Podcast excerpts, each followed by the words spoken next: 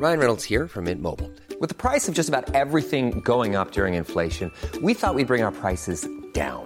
So to help us, we brought in a reverse auctioneer, which is apparently a thing. Mint Mobile unlimited premium wireless. Ready to get 30, 30, bit to get 30, bit to get 20, 20, 20, bit to get 20, 20, bit to get 15, 15, 15, 15 just 15 bucks a month. So, Give it a try at mintmobile.com slash switch. $45 upfront for three months plus taxes and fees. Promo for new customers for limited time. Unlimited more than 40 gigabytes per month. Slows. Full terms at mintmobile.com.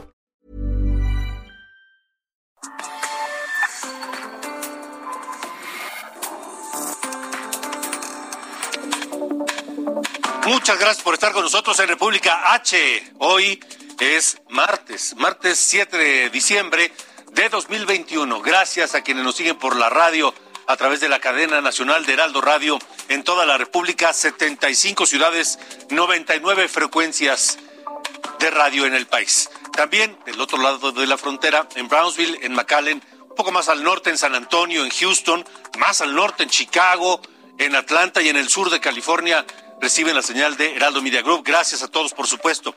A quienes nos ven por la televisión, en el canal 10 de Televisión Abierta, 10 de Easy, 10 de Total Play, en el 606 de Star TV y en el 161 de Sky a nivel nacional.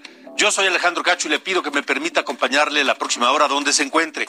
Si usted está en casa, en su negocio, en su oficina, en su coche, camino a algún sitio, permítame acompañarle porque tenemos cosas muy importantes este día.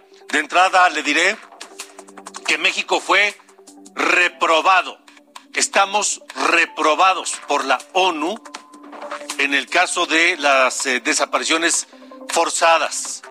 Luego de una visita a México de 13 días donde estuvieron en eh, distintas entidades, el Comité contra la Desaparición Forzada de la ONU, junto con la Secretaría de Gobernación, concluyeron que impera la impunidad la investigación es deficiente, la falta de preparación profesional es patente y hay un rezago en la atención a los casos. Estaremos hablando detalladamente del tema porque, ojo, ojo, hay una, hay una sutileza en este asunto. La ONU habla de la desaparición forzada, que el subsecretario de Gobernación, Alejandro Encinas, pareciera que no entiende muy bien o le dio la vuelta al tema. Porque no es lo mismo hablar de desaparición simple, desaparición de personas, a desaparición forzada. ¿Cuál es la diferencia? Que la desaparición forzada necesariamente tiene que estar involucrada alguna autoridad. Y de eso es de lo que está hablando la ONU. Encina le dio la vuelta. Estaremos hablando en detalle más adelante sobre el tema. El presidente López Obrador, junto con su gabinete, estuvo en Nayarit. Allá presentaron el plan de apoyo al Estado. Anunciaron que reforzarán la seguridad en Nayarit con 300 agentes federales. Además, Nayarit recibirá 194 millones de pesos por medio del Fondo de Aportaciones para la Seguridad. También el secretario de Gobernación, Adán Augusto López, por fin, por fin, tuvieron que pasar tres años de gobierno tres años de gobierno para que el gobierno mexicano se sentara a dialogar con la oposición. Fue el secretario de Gobernación, Adán Augusto López, que recibió al diputado Santiago Krill, vicepresidente de la Cámara de Diputados, el representante de los diputados, coordinador de los diputados del PAN. Acordaron promover un diálogo entre el gobierno federal y la oposición.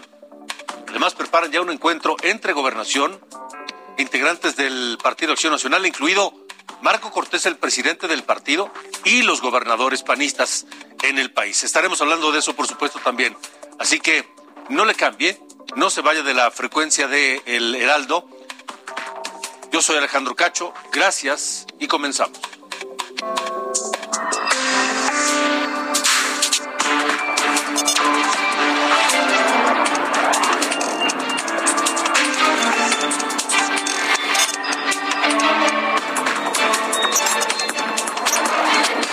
República H, con Alejandro Cacho.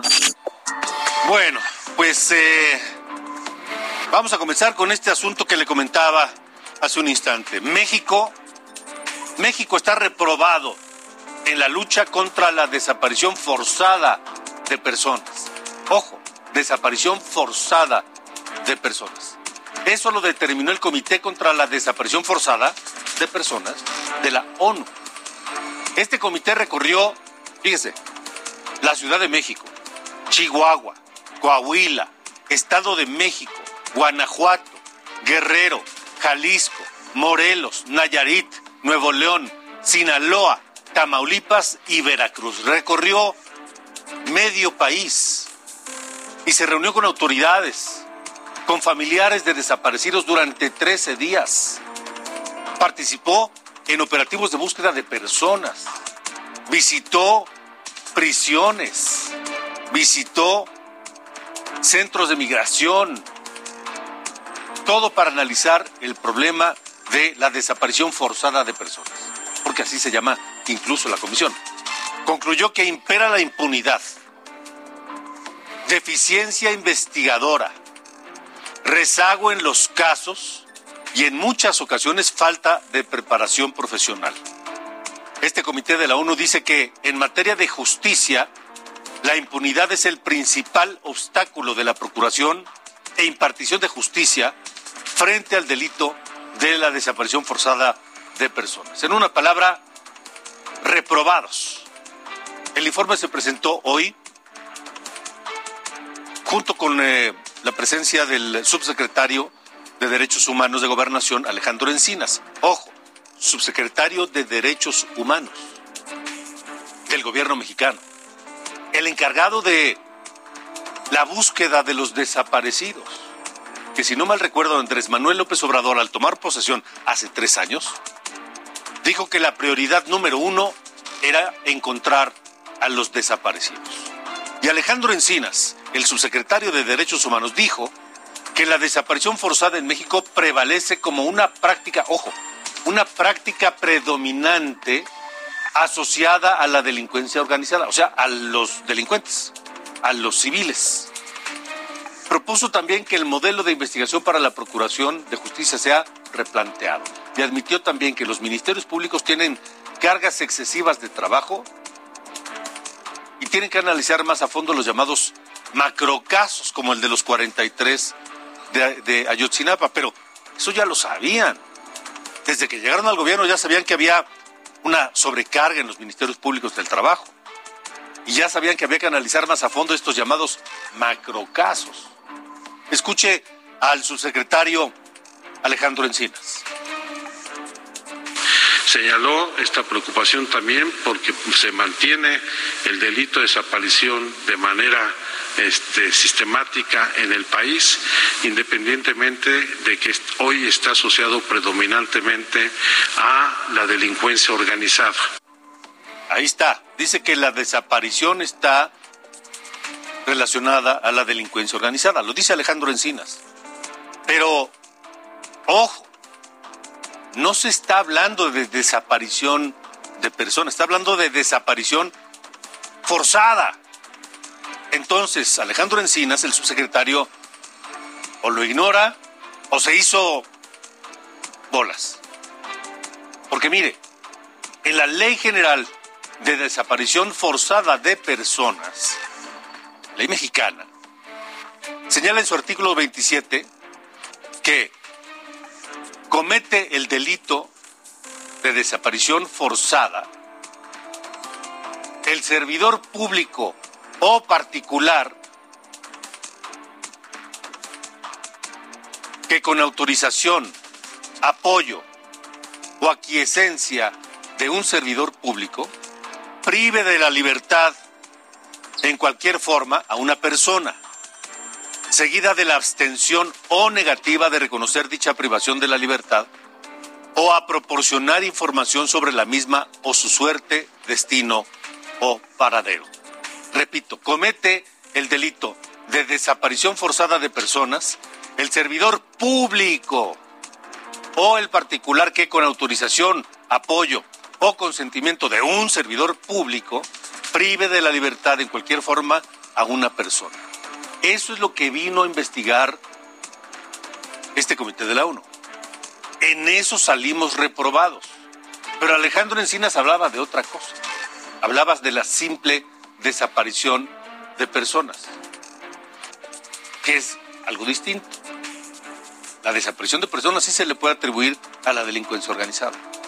Pero es más, en el artículo 27 de esta misma ley, dice que el funcionario público que se niega a proporcionar información sobre la privación de la libertad de una persona o la oculte en cualquier forma, se le impondrá de 40 a 60 años de prisión y multa de 10 mil a 20 mil días.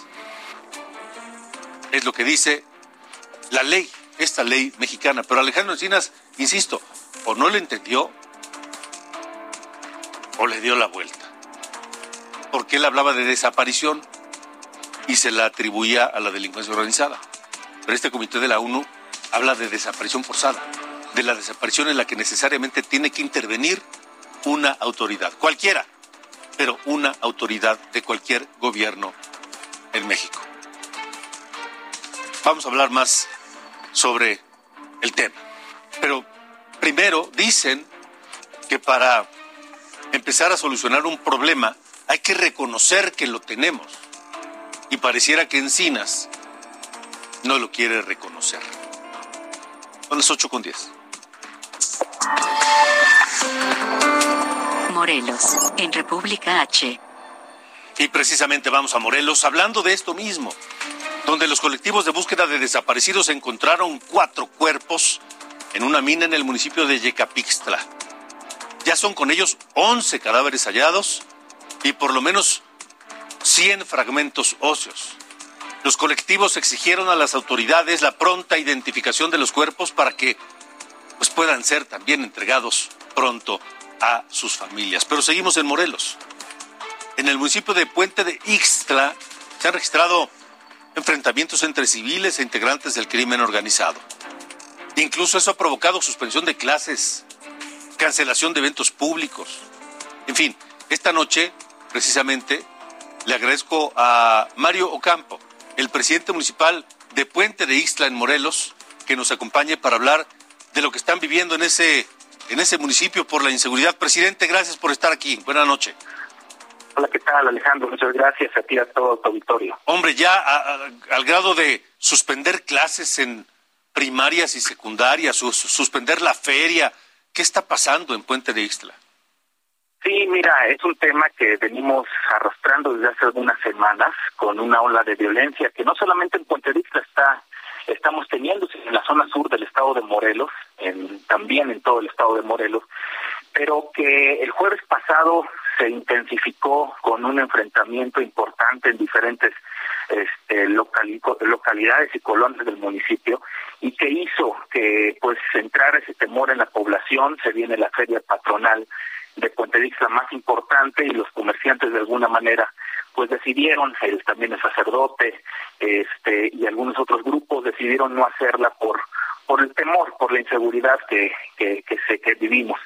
Eh, empezando esto, pues hablé con el almirante Ortiz Guarneros, con el gobernador, y me han brindado todo su apoyo con patrullas, con elementos, helicópteros y, y atacar esto, porque la realidad es que en cualquier momento, a cualquier hora, no importando dónde esté, se están suscitando cada, cada, cada día enfrentamientos. ¿Quiénes son? ¿Son eh, algún cártel, gente de la, del pueblo armada? ¿Quiénes son? ¿Quiénes se están enfrentando? Es la misma delincuencia del, del municipio, son grupos rivales que se mm. están enfrentando entre ellos. Y ahora, eh, ¿este apoyo será suficiente? ¿Es, es, es, es, a tiempo este apoyo? Sí, mira, eh, tenemos nosotros obviamente un municipio de más de 40 mil habitantes somos eh, tres localidades más importantes, son grandes y que de una localidad a otra son aproximadamente 30, 40 minutos. Entonces, el apoyo hasta este momento ha sido importante. Hemos tenido, llegado a tener la presencia de hasta 40 patrullas con elementos cada una de seguridad pública del Estado de Morelos, la Policía Municipal, Serena, que tenemos un destacamiento aquí en, en el municipio y que Guardia Nacional también nos está apoyando. Estamos combatiendo este, esta, esta violencia tan intensa que hemos tenido en los últimos días y afortunadamente pues hemos ido teniendo resultados, pero yo creo que eh, seguirán, debemos de seguir todo lo que resta del año. Todo lo que resta del año es, es menos de un mes, será suficiente, presidente. Estamos platicando con el presidente Mario Campo, presidente municipal de Puente de Ixtla, que está viviendo una situación complicada de inseguridad. ¿Será suficiente solamente lo que resta del año? Yo me refiero al año porque justamente en Morelos se viene el cambio de administración. Nosotros somos el, la autoridad que estamos vigentes y tenemos hasta el 31 de diciembre. Ah, estamos abordando estamos abordando el tema con la presidenta municipal electa, la contadora Claudia Mazari Torres, que también, pues desde el primero de enero y desde ahorita ya está empapándose del tema y ya va a dar seguimiento a todo esto. Ahora, eh, ¿Desde cuándo están viviendo un nivel de violencia como este?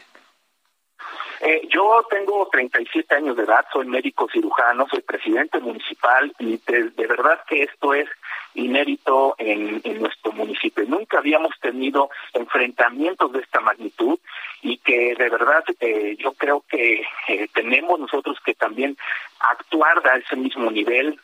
yo quiero agradecer mucho el apoyo que me ha dado el gobierno del Estado y el gobierno federal, pero sí yo creo y hago un llamado que este tema, y como tú acabas de mencionar, hay un tema de raíz, de fondo, ¿no? Y que como presidente municipal me, me interesa mucho porque teníamos nosotros eh, partidas presupuestales para, para seguridad pública como el Forta, Fortasec, es una partida que le llegaba antes a los municipios y que ahora desgraciadamente ya no llega. Algunos se los quitaron, a Pontevedra no le llega, es una partida especial. Entonces, yo hago un llamado al gobierno federal, yo hago llamado para que nos ayuden en ese tema, para tener más presupuesto, porque el brindar más seguridad no solamente es querer, sino también es el tema de tenemos que tener infraestructura, patrullas, armamento, capacitación, policías bien pagados, y es un tema muy complicado que se está trabajando con el gobierno del Estado, pero yo creo que necesitamos todavía un impulso más desde la Federación. Sin duda, sin duda. Presidente, presidente Mario Campo, gracias por haber estado con nosotros aquí en República H y nuestro mejor deseo de que la paz regrese a Puente de Isla. Muchas gracias seguiremos trabajando por la paz. Muchas gracias. Gracias, y buena noche. Imagínense lo que es tener que suspender las clases en primarias, en secundarias, tener que suspender la feria, que para poblaciones como esa es, es, importantísima, es parte de su vida, la esperan todo el año y la tienen que suspender por la violencia. Violencia que los gobiernos federal y estatal han sido incapaces de controlar y de aniquilar. Estamos en República H. Son las 8 con 17. Yo soy Alejandro Cacho. Quintana Roo, en República H. Y lo hemos advertido muchas veces. Hemos dicho en distintas ocasiones que la situación en Cancún se está pudriendo, se está descomponiendo terriblemente. Y el gobierno federal y el gobierno de Carlos Joaquín González tienen que hacer algo. Hoy, en plena zona hotelera, otra vez, individuos armados llegan a provocar el pánico. Usted está de vacaciones, además justo al inicio de una de las temporadas más altas para los para el turismo en Quintana Roo, en Cancún particularmente. Vamos hasta allá esta noche con nuestro corresponsal Alejandro Castro que tiene los detalles. Alejandro, ¿cómo te va? Adelante.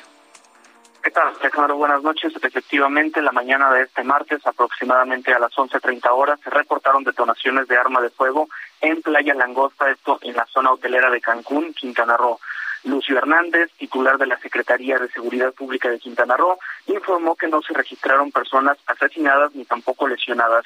En el sitio se confiscaron tres motos acuáticas donde presuntamente llegaron los atacantes. Hasta el momento no hay ningún detenido. Extraoficialmente se indicó que se trata de una disputa entre grupos antagónicos, antagónicos perdón, dedicados a la venta de drogas en la playa. Las detonaciones, tras las detonaciones, se instaló un operativo en el área en el que participaron elementos de la Marina y la Guardia Nacional.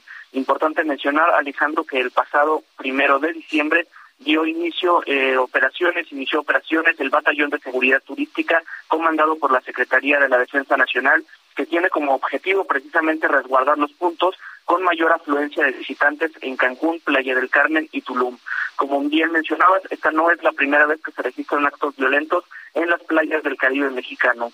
El 11 de junio, eh, dos hombres dos hombres fueron asesinados y una extranjera resultó herida en un ataque directo en Playa Tortugas, a dos kilómetros de la playa donde hoy se registró este ataque, también en la zona hotelera de Cancún. El mismo mes, el 25 de junio, se registró otro enfrentamiento en las inmediaciones del Parque Nacional Tulum, que dejó como saldo dos personas muertas y un herido de gravedad. Otro hecho reciente, como recordaremos, fue el ocurrido en las inmediaciones del complejo Bahía Petempich en Puerto Morelos, donde un grupo de 12 hombres ingresó a la zona de playa y asesinó a dos personas, esto cerca del hotel Hyatt Siva, eh, también presuntamente por una disputa de grupos narcomenudistas. Es la información que tenemos, Alejandro, desde Quintana Roo sobre este acontecimiento violento en la zona hotelera. Pues cada vez son más frecuentes y a pesar de la presencia de las fuerzas federales, de la Marina, del Ejército, siguen ocurriendo a plena luz del día y enfrente de los turistas allá en Cancún. Así es, también como mencionabas, eh, de la temporada de Sembrina, apenas el 4 de diciembre dio arranque, eh, o dio inicio, perdón, el operativo de seguridad instalado por la, las policías, perdón, la, Secretaría de Seguridad Pública Estatal y las policías municipales en la zona de Cancún e Isla Mujeres. Alejandro Castro, gracias, gracias por la información. Muchas gracias. Buenas noches. Buenas noches. La organización Impunidad Cero presentó el índice estatal de desempeño de procuradurías y fiscalías. Interesantes datos. Índice estatal de, fiscalías y procuradurías. Mire, vamos directamente a los datos que los eh, preparó eh, Montserrat López, analista de datos de Impunidad Cero. Hola Montserrat, gracias por estar aquí. Hola, buenas noches. Un saludo a ti y a todo tu auditorio. ¿Se puede hablar de este, de este índice de eficiencia?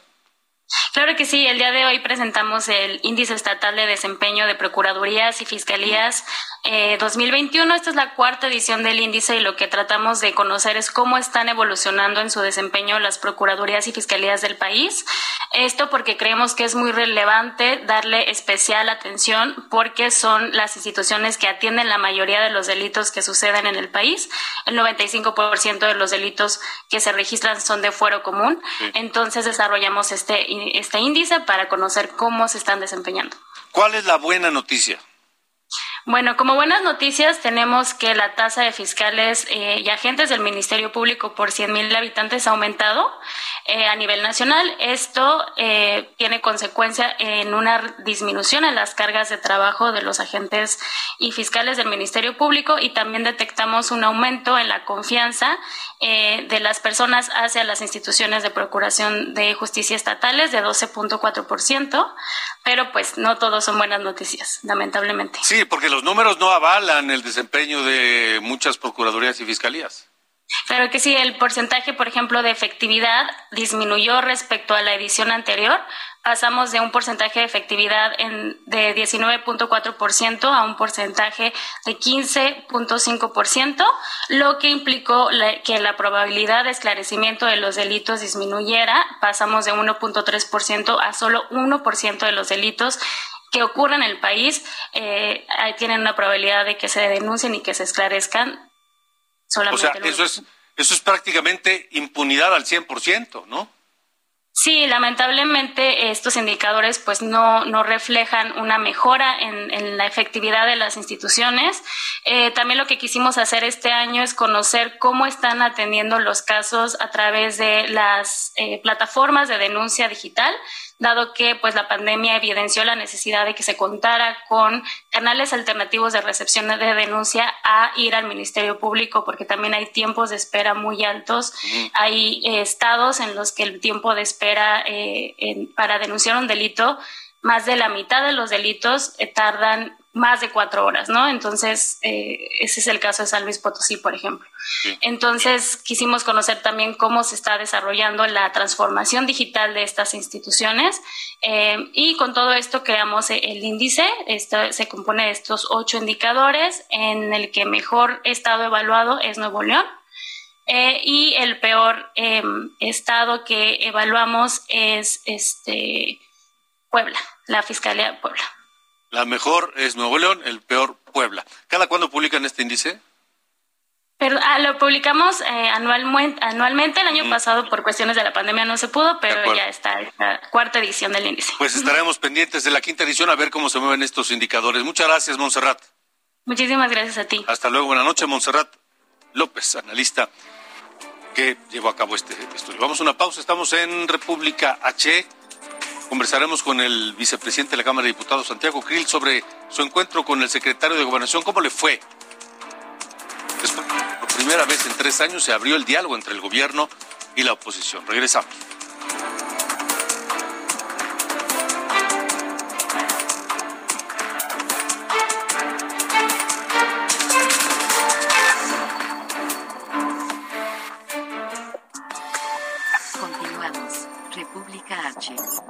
Alejandro Cacho.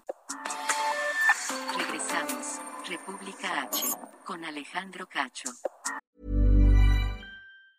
Even when we're on a budget, we still deserve nice things. Quince is a place to scoop up stunning high-end goods for 50 to 80% less than similar brands. They have buttery soft cashmere sweaters starting at $50, luxurious Italian leather bags, and so much more. Plus, Quince only works with factories that use safe, ethical, and responsible manufacturing. Get the high-end goods you'll love without the high price tag with Quince.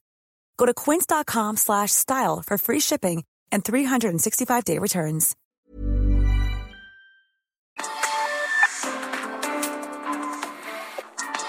Ocho con treinta, ocho de la noche con treinta minutos. Antes de ir a Nayarit, le tengo información de última hora. Morena acaba de dar a conocer la lista de todos los aspirantes en los seis estados donde habrá de elegir candidatos para gobernador, que se elegirán el próximo año. Entonces, repito, Morena acaba de dar a conocer la lista de todos los aspirantes que participarán en las encuestas de los seis estados para elegir candidatos a gobernador en los seis entidades que tendrán elecciones el próximo año, que son Aguascalientes, Durango, Hidalgo, Oaxaca, Quintana Roo y Tamaulipas. Por Aguascalientes, por Aguascalientes, le voy a dar la lista rápidamente. Están por Aguascalientes Flavia Narváez, Carla Espinosa. Este es un documento presentado esta noche por Morena, dado a conocer hace apenas unos cuantos minutos. Repito, en Aguascalientes, Flavia Narváez, Carla Espinosa, Nora Rubalcaba, Aldo Ruiz, Daniel Gutiérrez Castorena y Arturo Ávila. Por Durango, Marina Vitela, Margarita Valdés, Maribel Aguilera, Gonzalo Yáñez, José Ramón Enríquez y Santiago Fierro.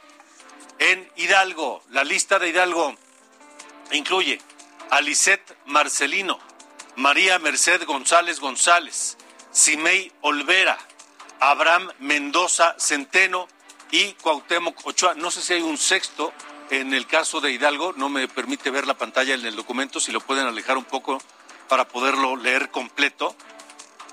Hay un, hay, incluso hay siete en Hidalgo. Repito, en Hidalgo los candidatos o los aspirantes a la candidatura de Morena para gobernador son Lisette Marcelino, María Merced González González, Simei Olvera, Abraham Mendoza Centeno, Cuauhtémoc Ochoa, Julio Menchaca y Nabor Rojas Mancera. Por Oaxaca van Irma Juan Carlos, Susana Harp Iturribarría, Benjamín Robles Montoya, Armando Contreras Castillo, Raúl Bolaños Cacho Cue y Salomón Jara Cruz. Por Quintana Roo, Morena pondrá en la encuesta a Maribel Villegas Canché, a Mara Lezama, a Laura Beristain, a José Luis Pech y a Luis Alegre.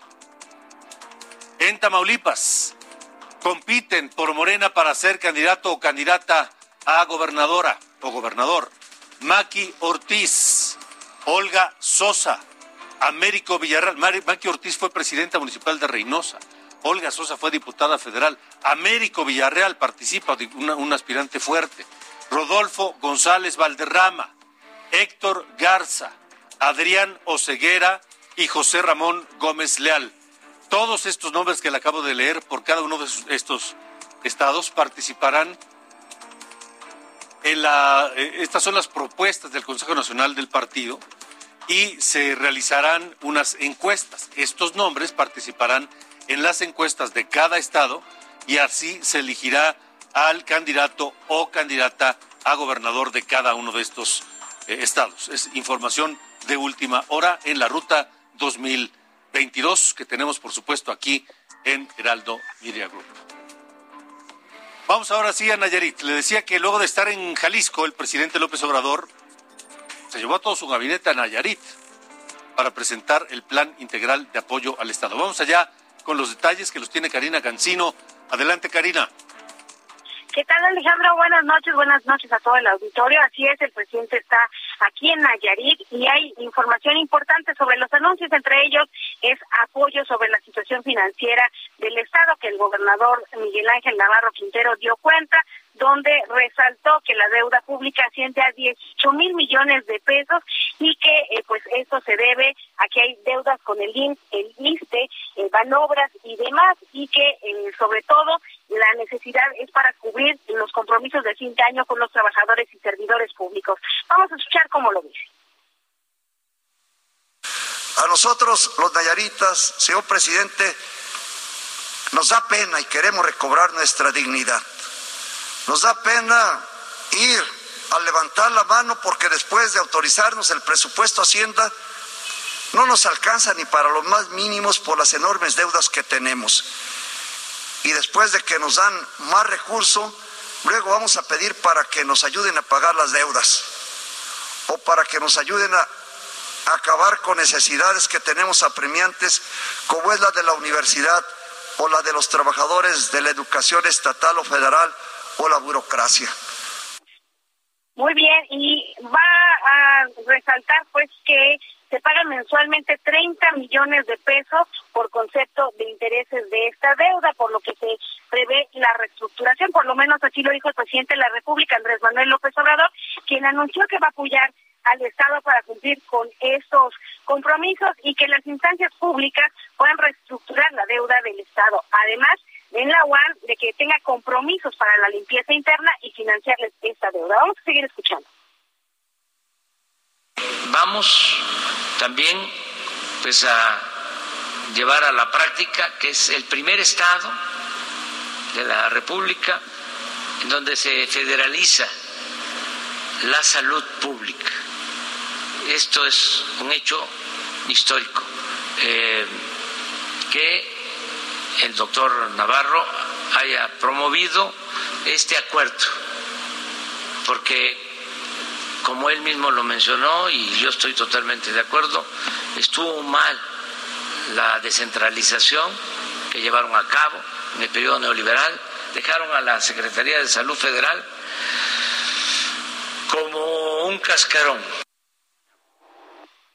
Y en este sentido pues van a revisar con las instancias qué se puede hacer para ir amortizando la deuda de manera pues más ágil sin afectar las finanzas del Estado, aunque sí adelantando participaciones federales y también pues adelantando algunas otras cuestiones económicas para la entidad. Resalta Alejandro que también se habló acerca de crear un seguro universal para todos, además de incrementar hasta más de cinco mil elementos de seguridad en la frontera de Nayarit con Zacatecas y otros estados que están en conflicto y otras cuestiones de obras públicas benéficas para el Estado. Eso es lo que se ha dicho en el primer día de trabajo que tiene el presidente Andrés Manuel López Obrador aquí en Nayarit. ¿Continuará mañana por allá, Karina? Así es, se espera que mañana eh, de la acostumbrada mañanera desde la treceava zona militar y que se den a conocer también otras acciones. El día de hoy el gabinete estatal con el gabinete federal estarían trabajando sobre obras públicas, sobre acuerdos de obras públicas y otras cuestiones. Ya platicábamos también con el titular del IN. Van a buscar esta reestructuración y seguramente mañana habrá otros anuncios. ¿Y estarán, eh, estará el presidente en Nayarit mañana todo el día? Eh, se espera que por lo menos eh, hasta el mediodía esté aquí en la entidad y eh, pues todavía no nos pasan el itinerario como para conocer a dónde va a estar, pero seguramente en la mañana lo tendremos en el estado. Muy bien, gracias Karina. Buenas tardes. Hasta luego, buenas noches, Karina García, allá, Karina Cancino, Karina García está en Oaxaca, Karina Cancino está en Nayarit. Bueno, este martes el presidente López Obrador recibió una nueva vacuna de refuerzo contra el COVID-19. Arrancó el, el periodo de vacunación para la tercera dosis a adultos mayores y estuvo en Zapopan, le decía, antes de viajar a Nayarit, y ahí lo vacunaron. Buenos días, señor presidente. Mi nombre es Jocelyn Palacios. El día de hoy se le aplicará su refuerzo de su vacuna. Únicamente necesito saber si usted ha presentado fiebre en las últimas 48 horas. No, ¿Ha presentado una reacción alérgica grave a sus anteriores aplicaciones? no.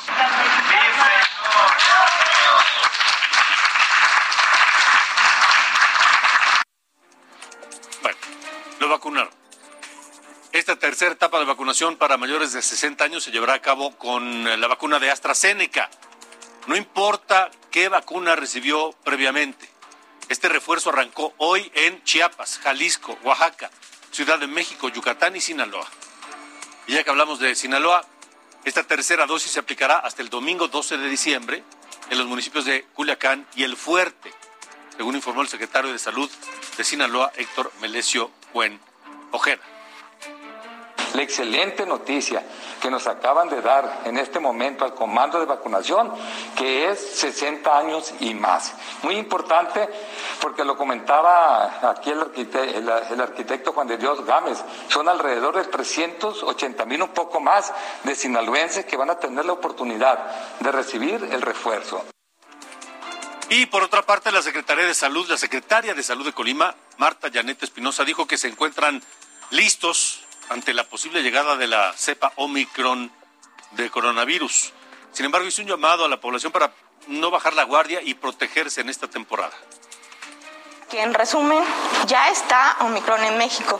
Entramos a la época de mayor número de festividades, desde el 3 de diciembre hasta el 6 de enero.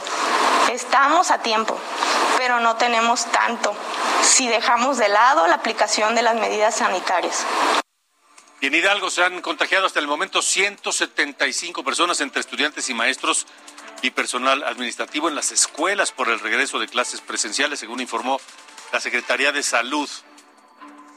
La mayor cantidad de estos contagios ocurrió en escuelas primarias del estado de Hidalgo.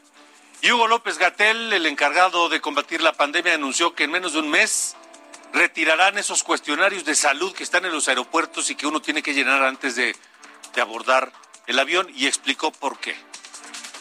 Efectivamente, los cuestionarios a, a viajeros, viajeras en punto de llegada no han demostrado utilidad científica nunca.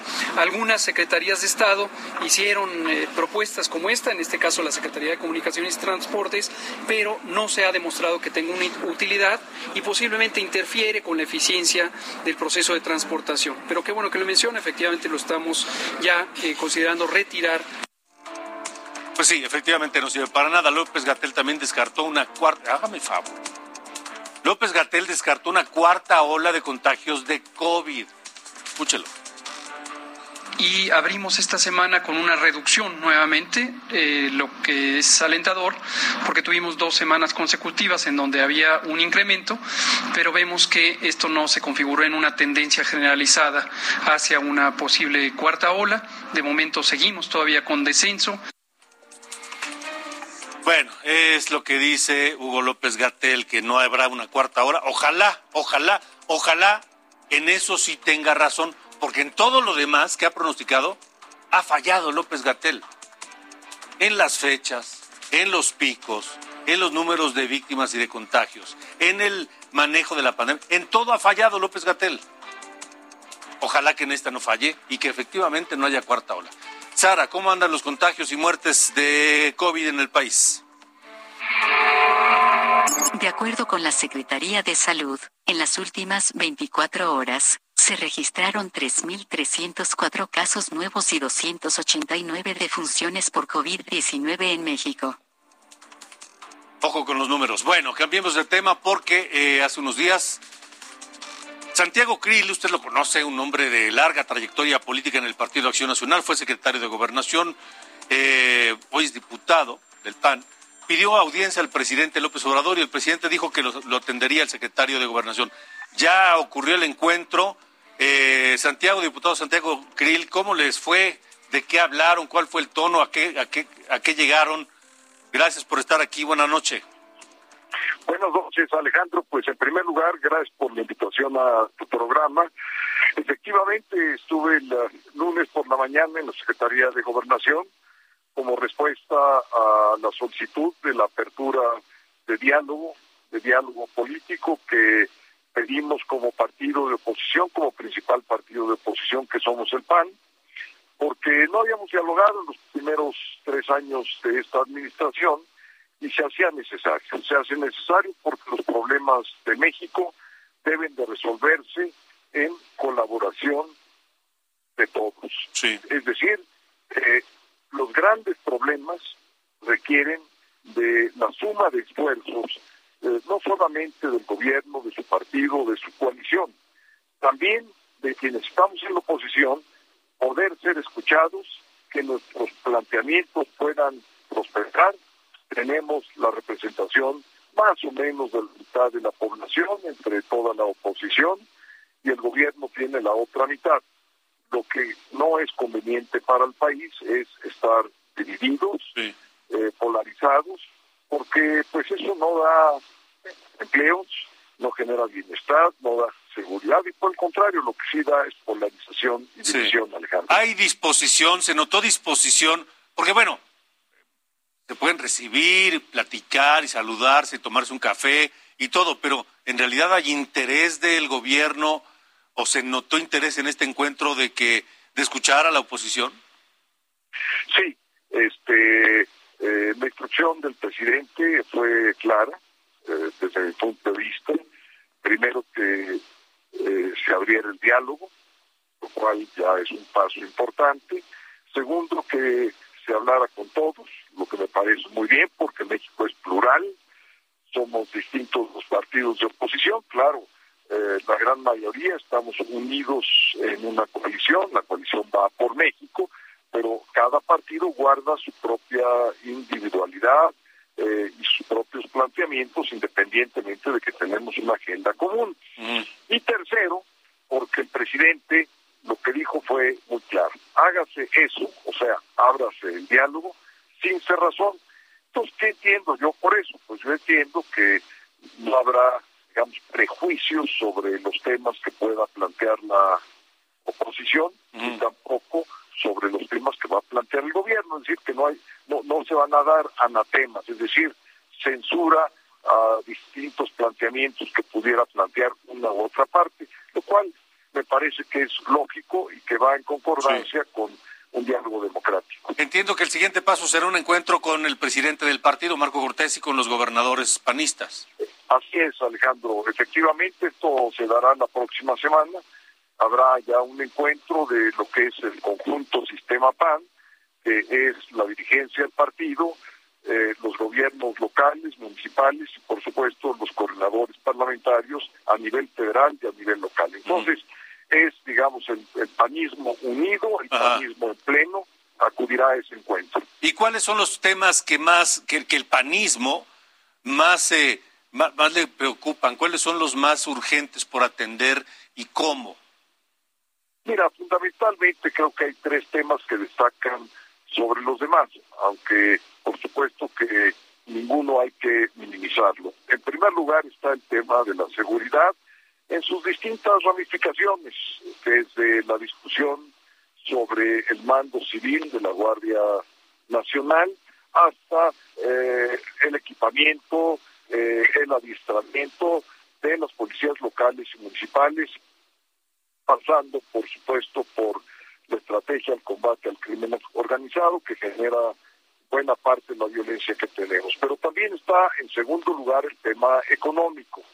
Eh, hoy, más que en los años anteriores, estamos viendo una economía con enorme volatilidad, con una situación de incertidumbre, particularmente eh, provocada por la inflación, no solamente en México, también en los Estados Unidos, que es nuestro principal socio comercial y con el cual desarrollamos una parte muy importante de nuestra actividad económica. Entonces, ¿qué quiere decir? Pues que lo que vaya estando eh, o lo que vaya sucediendo en Estados Unidos va a tener repercusiones en México. Entonces tenemos inflación alta, vienen tasas de interés altas, es una mala noticia para quienes deben dinero, eh, que es una parte importante de la población. Mala noticia también para la deuda pública, porque una parte importante está contratada en dólares. Esto presionará, sin lugar a duda, la moneda.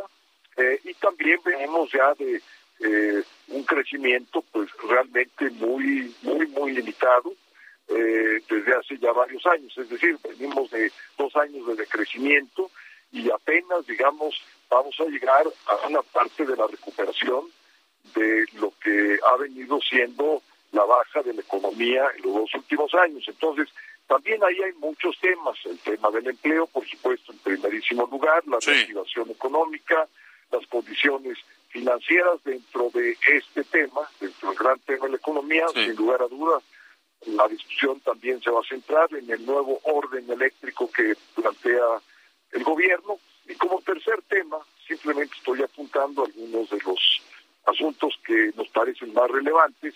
Eh, tenemos el de salud. Y el de salud, pues hay dos asuntos primordiales. Uno es todo lo que tiene que ver con el COVID eh, y su abordamiento.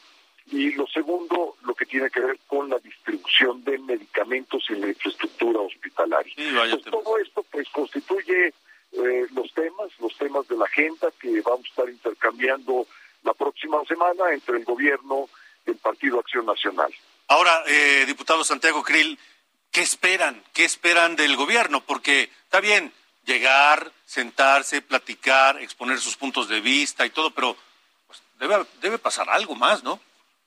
Exactamente. Esperamos que de este diálogo surjan acuerdos, eh, acuerdos que, que nos permitan resolver los problemas que están enfrente de nosotros. Para eso es la política. Eh, si podemos abordar algunos de ellos y lograr algunos acuerdos. En otros seguramente eh, haremos el intento, pero finalmente va a ser difícil llegar a acuerdos. Eh, no, podemos caer tampoco en una ingenuidad o en un voluntarismo tal que no dejemos de ver la realidad, porque la realidad es que pensamos diferente en, en, muchas cosas, pero vamos a hacer un esfuerzo en esta ocasión, como se hace en todos los países democráticos, ver cuáles son los puntos en común y trabajar en ellos y respetar, por supuesto, nuestras diferencias. Nadie se le está pidiendo que claudique a sus principios, que deje atrás sus programas, no, lo que estamos tratando es de ver en una situación de emergencia eh, nacional, de situaciones que estamos viendo difíciles, pues tratar de cada quien poner su granito de arena y decir que la política sí sirve para algo y que el diálogo no solamente son insultos, son calificativos, son de buenos y malos, leales y traidores, sino de mexicanos que queremos el bien de México y que queremos sacar adelante a nuestro país. Ahora, diputado Santiago Krill, este, esta es la postura del PAN, los intereses del PAN, las preocupaciones del PAN. Pero ¿qué hay de la, del resto de la oposición? ¿Se ha pensado en, en, participar en este diálogo con el gobierno como, como oposición en bloque? Sí, mira, Alejandro, eh, hay dos modalidades eh, que están presentes. Todavía no se ha decidido eh, de una manera definitiva, pero lo que sí hemos hecho, digamos, ahorita explico las dos modalidades, es empezar el diálogo de, tú a tú, partido por partido, es decir, en una situación, digamos, de un diálogo bilateral, eh, porque cada partido tendrá sus propios planteamientos y también tiene su identidad propia y su programa propio, pero habrá temas por su naturaleza, por su importancia, porque probablemente van a requerir cambios constitucionales que tienen que estar presentes pues, todos los partidos de oposición e igualmente los partidos eh, eh, que están en la coalición del gobierno. ¿Por qué? Porque si estamos hablando de alguna reforma de gran calado a la Constitución, o estamos de acuerdo o simplemente no va a pasar. Entonces, lo que no queremos es que se frene el país eh, porque alguien ha tomado a mal los agravios o porque un partido está pensando solamente en el pasado o porque el otro eh, simplemente no quiere sentarse con gente que piensa diferente. Bueno, entonces queremos superar esas taras, y así les digo taras, que solamente afectan. Muy bien.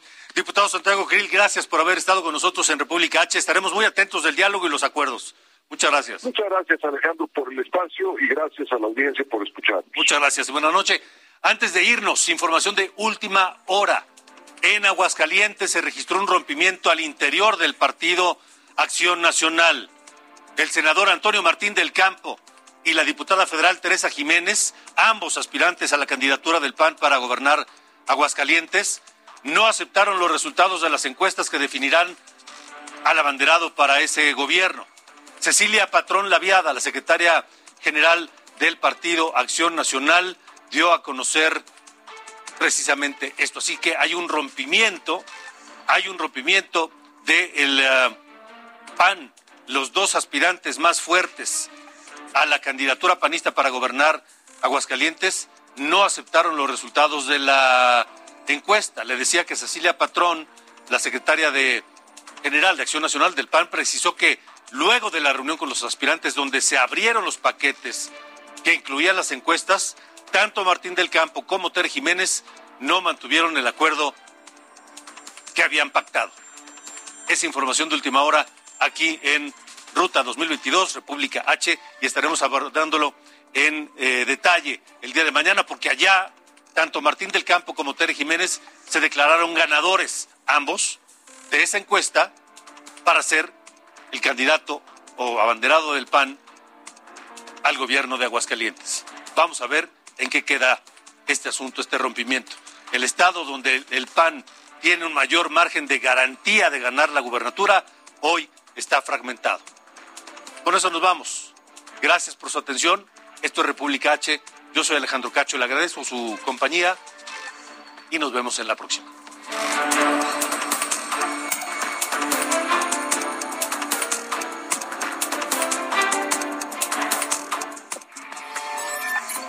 Esto fue República H con Alejandro Cacho.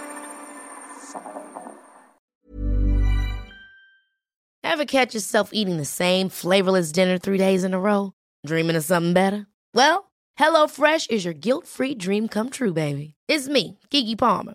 Let's wake up those taste buds with hot, juicy pecan-crusted chicken or garlic butter shrimp scampi. Mm. Hello Fresh. Stop dreaming of all the delicious possibilities and dig in at HelloFresh.com. Let's get this dinner party started.